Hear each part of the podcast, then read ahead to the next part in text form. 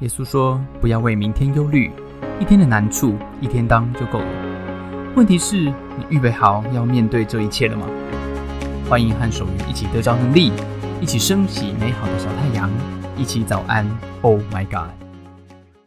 来到我们 BBC News 的时间，就今天啊，我们要来看一个什么样的新闻呢？哦，今天这个新闻呢，这是呃宗教新闻，好不好？哈，这个讲到什么呢？今天跟大家介绍一下哈，这个啊。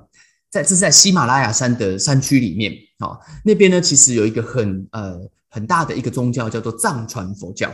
藏传佛教里面有一派叫做红帽派，就是会戴红帽子的啊，那个喇嘛会戴红帽子的，或者你叫红教。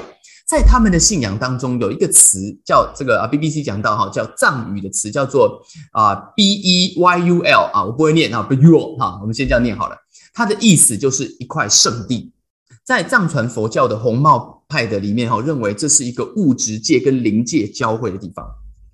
这个 Bur 圣地，哈，相传是在一个西元八世纪到九世纪的一个密宗啊，这个大师啊，他在这个西藏喜马拉雅山一带哈弘法，然后呢。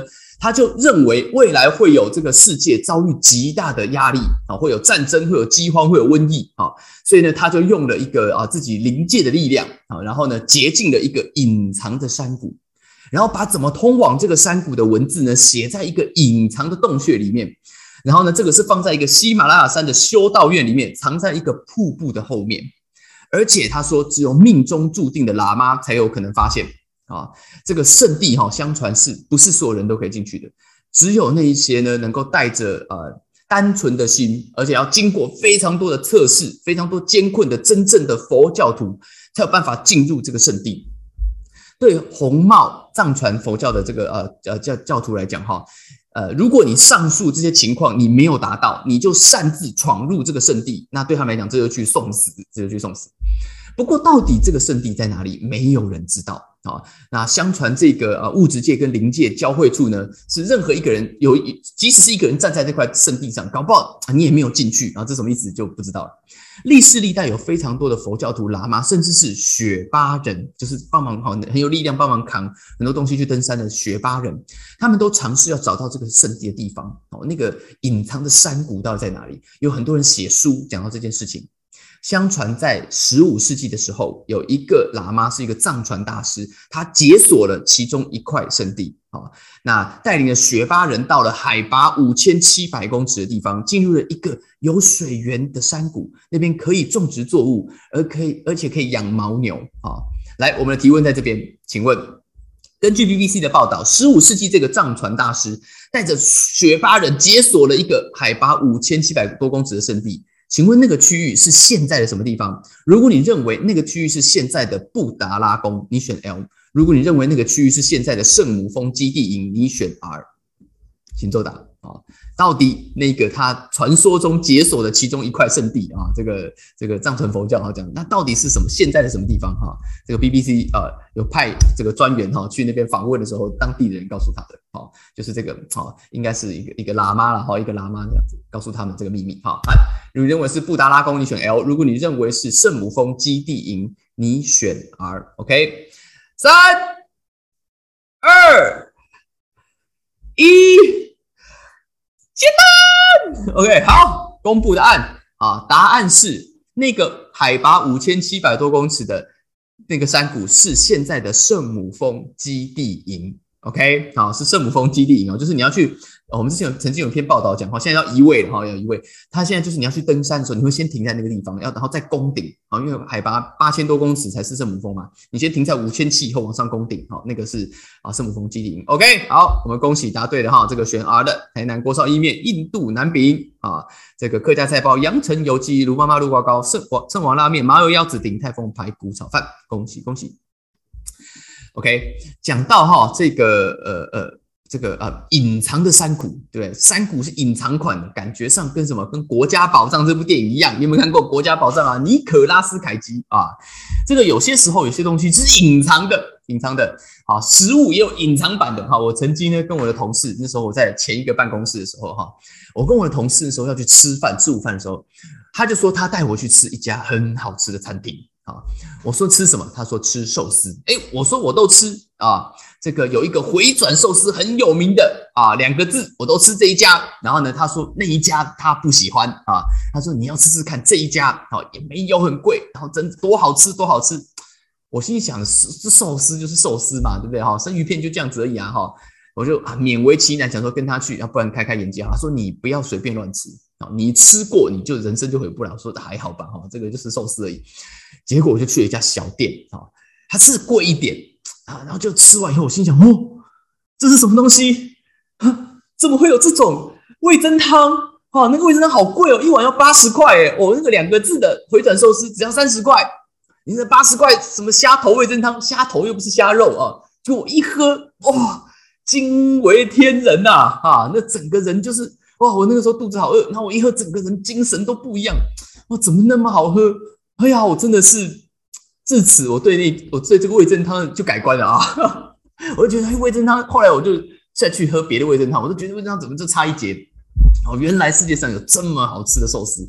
这个这么好喝的味增汤，但他告诉我这还不是顶级哦，还不是，原来还有更顶级的哈，这个我就不敢再尝试下去啊。好，那你有没有这个？你呃，不晓得你有没有吃过这种寿司或味增汤哈？但你有没有吃过很好的精神粮食啊？有没有听过三日不读书便觉面目可憎，语言无味？来，请问一下，这句话是谁说的啊？来，今天内湖苏东坡还是帮大家查了一个资料哈，告诉大家这句话是谁说的 啊？今天当做你的小冷知识，冷知识啊，这个是宋代文人黄庭坚他说的。他说：“士大夫三日不读书啊，则礼义不交于胸中啊，面对镜子觉得面目可憎，面对别人觉得言语无味啊。”这个是是这个啊，这个来源典故哈。但我就觉得这个是不是真的？为什么？因为我国中的时候，我明明天天都在念书啊啊！我一天念十，这个一个礼拜我念十天啊，人家一天只念八小时，上班八小时。我国中到了国三，我一天要上学十四个小时，对我一个礼拜当两个礼拜在念呐，我念到最后，对不对？这个都只有四个字啊，就是不成人形啊，不成人形啊。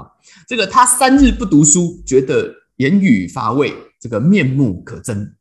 啊，我天天都读书啊，我没有觉得面目可憎啊，我觉得我念到面目全非啊，念到面目全非了，这个啊，这就是台湾的威力啊！我相信黄庭坚宋朝人他没有尝试过，他没有尝试过啊，这个练书的厉害这样子啊，但是在我真正明白到读书这件事情啊，真的有厉害到是什么时候？是我念大学的时候啊，记得我昨天有跟大家分享过我们的海洋三峡嘛哈，我这个念海洋生物的，我们实验室有三有三个人哈，叫海洋三峡哈，当年自己号称的，自己号称。我记得那个时候我有其中一侠就是我的我的我的同事，我的同学哈，他呢在大学时代我们在那边打电动，他在看什么？他在看《安娜卡列尼娜》，有没有听过？安娜是谁啊？我只知道戴安娜，是不是啊？有没有听过戴安娜的歌啊？It seems to me you live your life like a candle in the wind。没听过吗？Elton John 啊啊，哎那啊这个呃，I would like to know you, but I was just kidding。对吗？Candle burned out long before。就是他这个，我只知道戴安娜，哈，不唱了，不唱，不唱，这个重点不在这边。安娜卡列尼娜是一个俄国作家杜斯妥也夫斯基的小说啊。我这个同学顶个麦克风头啊，天天背包都有一本这种书啊，真的很奇怪。我跟他去上这个通识课哈，他这个叫做儿童文学与青少年奇幻文学啊。结果期末报告我写了一个八千字的报告，我拿九十六分啊。老师给我这个同学啊，我们另外一峡一百二十分，这太扯了啊！给他他他他的评语是：你的程度已经超越同年龄层了啊。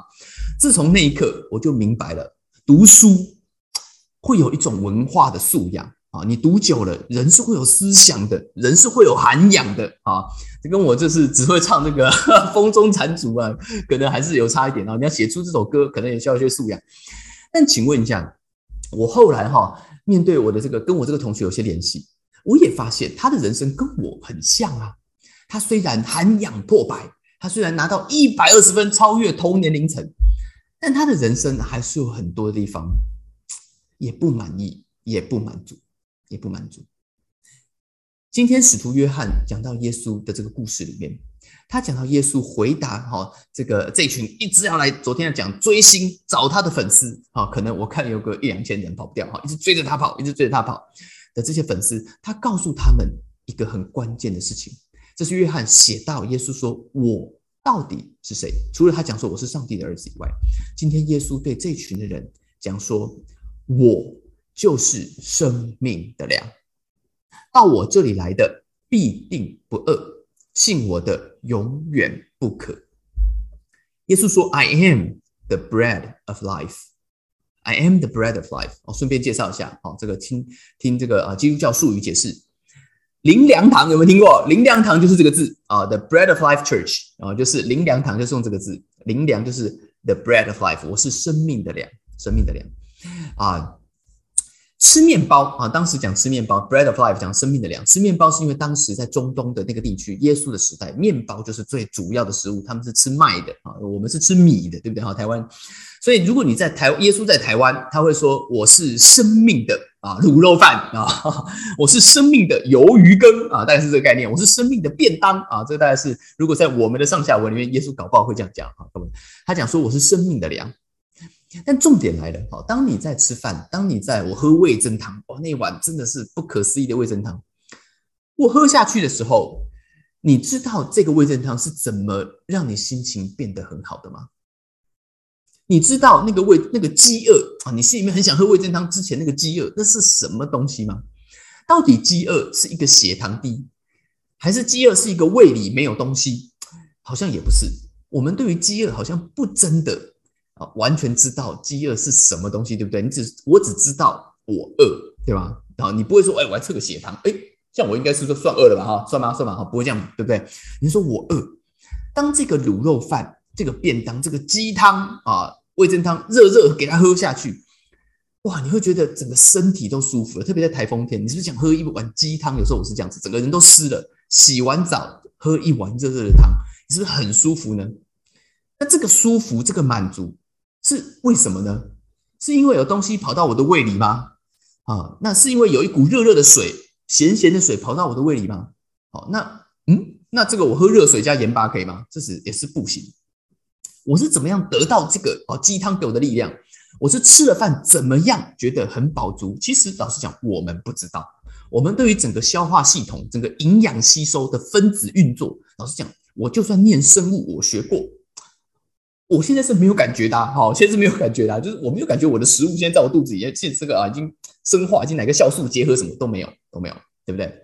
这个过程我们并不知道，我们只知道这个 process 有一个结果，那个结果就是你吃到很好吃的东西，你会满足；你吃不到那个东西的时候，你会饿；你没吃过很好吃的东西，你就真的不知道原来有这么好吃的东西。我们只知道这个结果，对吗？耶稣告诉我们，生命的面包，the bread of life，也是一样，很像的。你的生命有没有饥饿呢？你有没有不满足呢？你不一定说得出来哦。有的时候，你你知道啊，我可能是这件事情不不满足。但是当你像我以前觉得啊我没有女朋友，我不满足。我觉得好像要跟我喜欢的人在一起，我就会很满足。等到你跟你喜欢的人在一起，你也觉得那是不错啊，但是好像还有什么不满足？那是不是因为我工作啊不够这个呃呃表现不够好，还是什么？你就在追逐这些东西，你不一定找得到，但你知道 something wrong，OK？你饭也吃了，有时候你书也读了，你就觉得哪里不对，你就哪里不对。那耶稣说，这个生命的粮跟上帝他到底要给我们生命的粮是为什么呢？上帝的心意是要什么？为什么他说我要把生命的粮给我们？耶稣说：“因为父上帝的意思是要叫一切看见人、看见子，就是看见耶稣就相信的人，everyone who looks to the Son and believes in Him，要怎么样？要得永生，will have shall have eternal life。他说要得永生。”要给他们一个永远的生命，这个生命到最后啊，这个还要复活呢，还要复活呢。这有一点抽象，对不对？好，这有点抽象。不过就是这样子，因为生命的满足，它是一种永远的生命，它是一种抽象。好，我们不了解为什么那个分子结构运作，但我知道满足是什么。分析一下，好，在这个过程里面，我们人生会遇到这三件事情。一般的面包会是满足你身体的饥饿，你知识的面包，你要读书，你不读书，你不会有文化上的进展，你不会有涵养。好，这个东西老实讲，你跟你这个读网络资讯是不行的，因为它是片面的资讯，它不是一个完整的资讯。所以你要读书，你读书你会得到文化上的满足，素养上面的满足。但唯有你遇吃到生命的粮，生命的面包，你才有办法满足你心灵的饥饿。耶稣说，这种面这种面包不一样，一般的面包它不会改变你，它吃完就还会再饿。知识的面包，它只能够提升你，但它没有办法永远满足你。但生命的面包，the bread of life，生命的粮会彻底的转化你。他说你会不一样，你永远不会再饿，你永远不会再渴，你不只是满足，你会有永远的满足。这种新的生命是一个永远的过程。好像你得到这个米其林的那一碗汤，或者米其林的那个餐点以后，你会永远活在那个满足的里面。那怎么吃呢？怎么吃呢？一般的面包张口就吃，对不对？知识的面包要读书思考来吃。吃生命的一面包，耶稣说两件事情。他说：“来到我面前的，他说来到我面前的，到我这里来的就不饿，信我的永远不可。”所以两个字。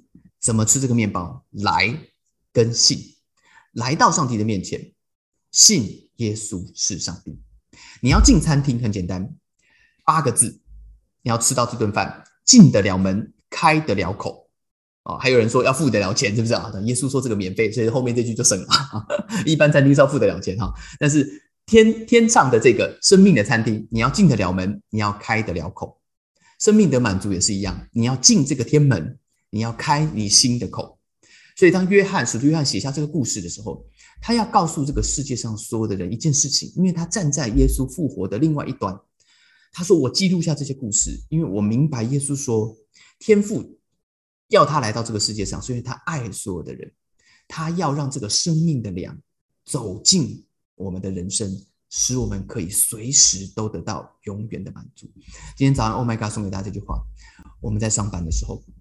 上帝爱我们每一个人，他要将生命的粮赐给我们，让我们一步到位，让我们一见到底，让我们一个祷告就可以。你今天需要吗？今天如果你的生命是一间餐厅，你正在吃什么菜呢？还是你其实早就饿到已经习惯了？你知道哪里不对，只是你没有关系，我就是继续做我原本的事情。你今天早上想要一顿非常棒心灵的早餐吗？你想要得到一个永远生命的满足吗？那我邀请你跟我一起，在这个过程当中继续读使徒约翰写的耶稣的这些的故事。同时间，今天跟我一起祷告，一见到底，一步到位，一个祷告就可以，你就可以走进这个门，你就可以打开这个心，来到耶稣的面前。耶稣说：“我是生命的粮，到我来的必定不饿，信我的。”永远不可。如果你愿意，今天你可以跟我一起举手来祷告。当你开始祷告的时候，你的人生会不一样。亲爱的天父上帝，今天我们来到你的面前。我们的生命有时候突然发现我饿了；有的时候我突然发现，原来我寻找的不真的可以满足我心里面最深的需要。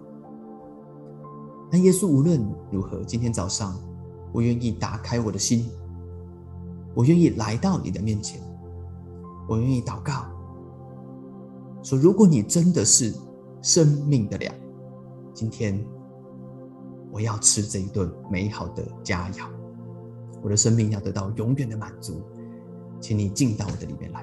谢谢你听我的祷告，奉耶稣的名，阿门。谢谢大家参加今天的早安，Oh my God！愿上帝祝福你，今天在职场、在家庭之中得着智慧，遇见美好，用你的小太阳照亮身边的人。我们下次再见。